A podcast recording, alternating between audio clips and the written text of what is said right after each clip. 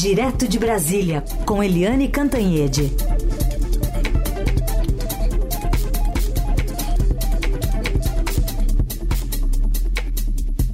Oi, Eliane, bom dia.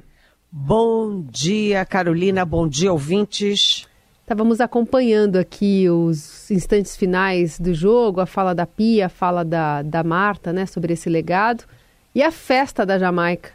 É, a festa da Jamaica e a tristeza brasileira, porque havia muita, muita expectativa em relação à nossa seleção feminina, né? A, a gente achava que agora vai, né? Agora vai, mas não foi.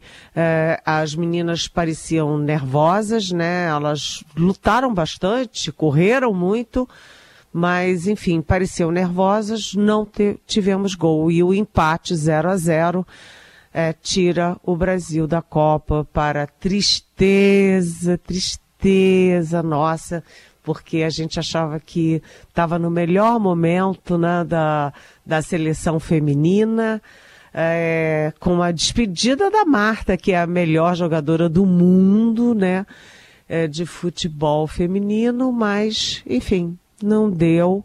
E hoje é dia de tristeza, é dia assim de, vamos dizer, ressaca, mas, mas haverá novos tempos, porque a seleção está vendo, está se uh, sofisticando bastante, está indo de vento em popa e, enfim, é, é uma derrota, mas novas possibilidades e novas vitórias virão. É isso. Bom, vamos falar sobre a operação que está em curso nesta manhã. A Polícia Federal prendeu nesta quarta-feira, Walter Delgatti Neto, hacker do ex-juiz Sérgio Moro e do ex e, e do ex-integrantes né, de Operação Lava Jato, entre eles o ex-deputado Deltan Dallagnol. A corporação ainda faz buscas em endereços ligados à deputada Carla Zambelli. Uma operação que, que pode ter bastante repercussão hoje, né? Sim, é certeza. É, é, isso tudo dentro das investigações sobre o golpe né, aquele golpe que foi engendrado durante anos né, e que desembocou na tragédia de 8 de janeiro com a invasão, a depredação do Planalto, do Congresso e do Supremo Tribunal Federal. É disso que se trata. Quando o, o presidente, agora presidente Lula, deslanchou nas eleições do ano passado e estava tudo já indicando a vitória do Lula, a Carla Zambelli é, agora é acusada de ter procurado esse hacker, o Walter Degatti, para um, fraudar as urnas eletrônicas a favor de Jair Bolsonaro. E dois, invadir as contas de e-mail do ministro do Supremo, Alexandre de Moraes, que é uma pedra no sapato deles.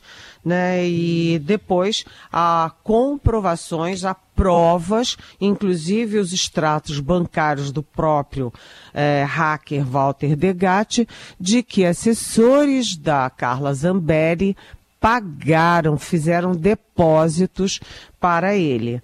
É, é, óbvio que ele não conseguiu fraudar as urnas eletrônicas, porque as urnas eletrônicas não são fraudáveis, como a gente está rouco de dizer aqui na Rádio Eldorado, as urnas eh, eletrônicas não são conectadas à internet, é um sistema fechado nele mesmo, logo o hacker prometeu viagem à Lua, mas não entregou uh, nem viagem à Lua, nem coisa nenhuma. Então, como ele não conseguiu fazer nada do que ele recebeu para fazer, né, pelo óbvio, ele então conseguiu, no final das contas, já depois da eleição, já em janeiro deste ano, simplesmente entrar no sistema do Conselho Nacional de Justiça para é, é, impor ali uma mentira, uma fake news que era um mandato de mandado de prisão contra o Alexandre de Moraes.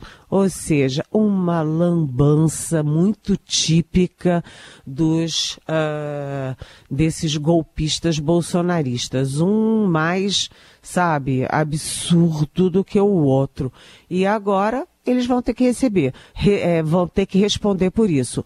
Os mandados de busca e apreensão contra Carla Zambelli são no endereço dela de Brasília, na, no gabinete da Câmara dos, Câmara dos Deputados e também e também nas residências de dois assessores dela que são responsáveis por esses depósitos. A, a Carla Zambelli está num limbo, né, num limbo político. Por quê? Porque depois que ela fez aquela outra lambança, né, ridícula, patética, mas perigosa, de sair correndo pelas ruas de São Paulo com uma arma em punho contra um cidadão, né, ela perdeu também o apoio de círculos bolsonaristas e do próprio Jair Bolsonaro, que lavou as mãos e disse agora ela que se vire.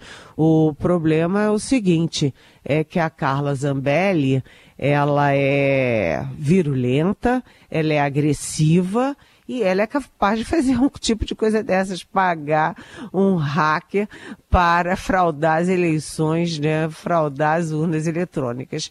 É, tem um lado patético nisso tudo e a previsão é do seguinte, além do Walter Degatti, que está preso e olha, não é prisão temporária, é prisão preventiva sem tempo para sair, hum. né? Além dele, a previsão é de que mais cedo ou mais tarde a própria Zambelli acabe presa e mais, sem apoio do Bolsonaro sem choro e nem vela. Hum. Eliane, na outra prisão do Delgatti, havia uma preocupação em torno do ex-presidente Bolsonaro por um eventual acordo de delação premiada, enfim. Essa, essa, esse temor ainda persiste? Persiste. O Walter Degatti estava é, em processo de fazer delação premiada. Tanto que ele é que entregou os próprios extratos. A Polícia Federal nem teve que quebrar sigilo nem nada, ele entregou os extratos. Então, há essa possibilidade. E a prisão agora, prisão preventiva, é mais, vamos dizer assim, uma pressão para que ele faça essa delação premiada. Se ele foi procurado pela Carla Zambelli, né? Tirou foto com ela e tudo. E ele estava com essa desenvoltura toda numa, numa, num processo de golpe de Estado. Olha, é, por que, que ele não faria agora é, uma delação premiada? Lembrando que esse Walter Degatti, ele surge, né, o nome dele começa a ficar conhecido porque ele estava na Vaza Jato, aquele vazamento todo contra a Lava Jato, contra o juiz Sérgio Moro. Ou seja, esse sujeito tem muita coisa a contar e coisas que não são nada boas para o Bolsonaro, o bolsonarismo e a Carla Zambelli, que já está na rede. Bom, outro assunto que a gente trata aqui é sobre a CPMI dos atos. O então diretor da Agência Brasileira de Inteligência, Saulo Moura da Cunha, afirmou ontem que alertou pessoalmente o então ministro-chefe do GSI, general G. Dias, sobre o agravamento dos riscos de invasão à sede dos três poderes em 8 de janeiro.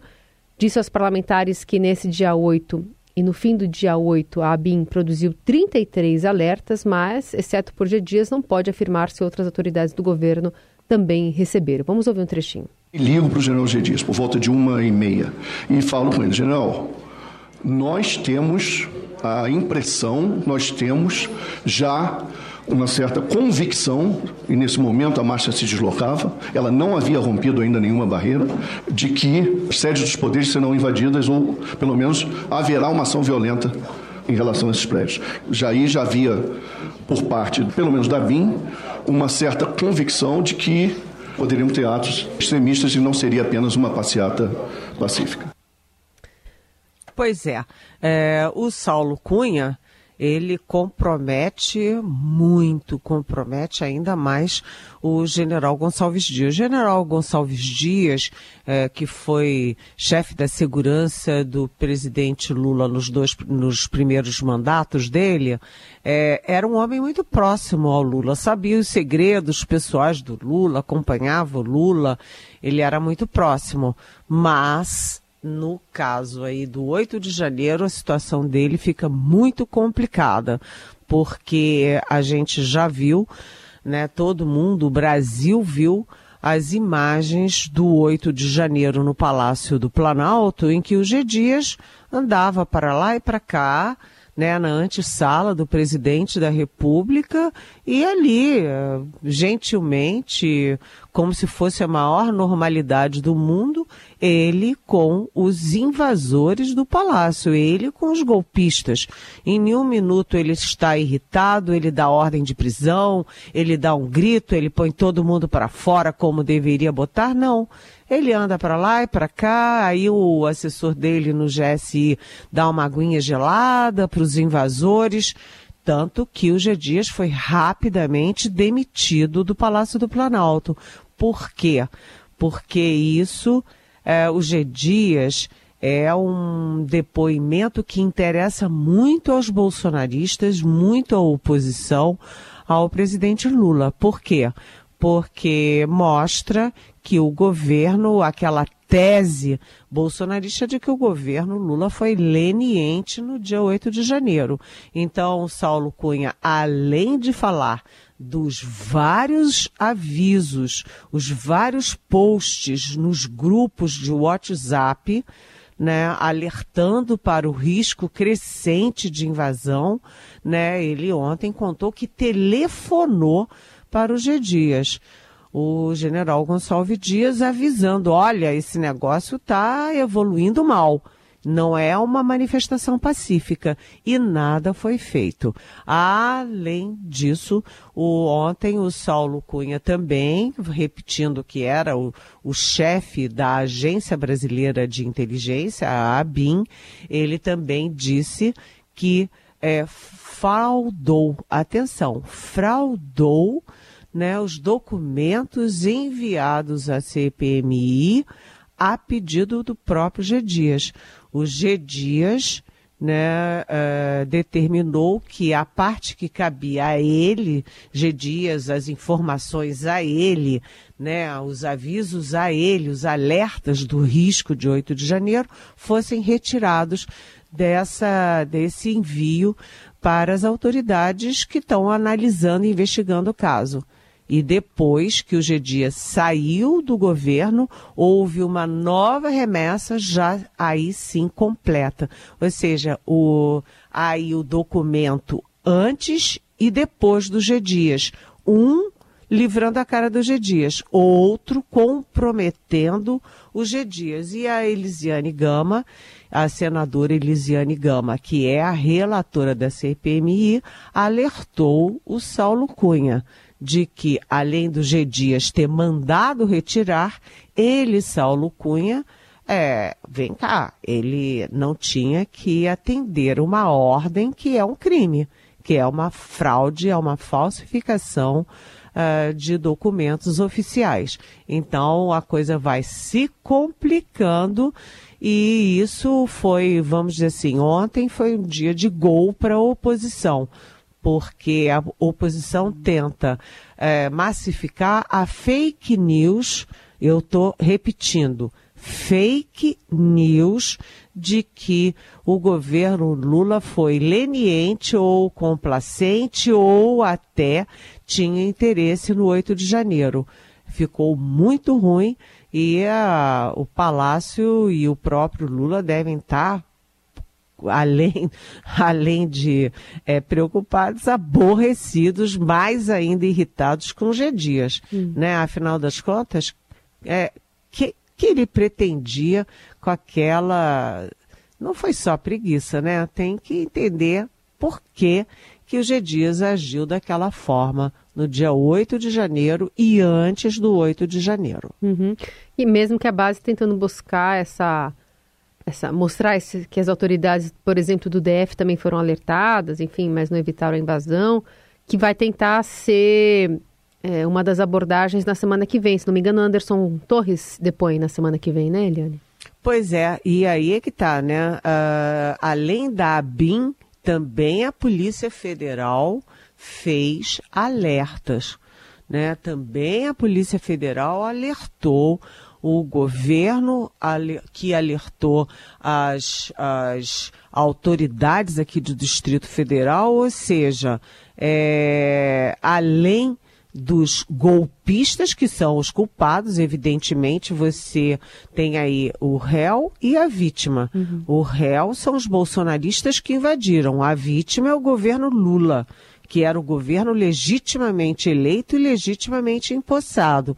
Mas além disso, Uh, os bolsonaristas vão forçar muito a tese de que o governo Lula ou foi leniente ou tinha interesse naquilo. Uhum. Então, é bom o governo ficar alerta para, enfim, para a evolução da CPMI. Ninguém estava dando bola, mas ela ganhou aí uma sobrevida, essa CPMI.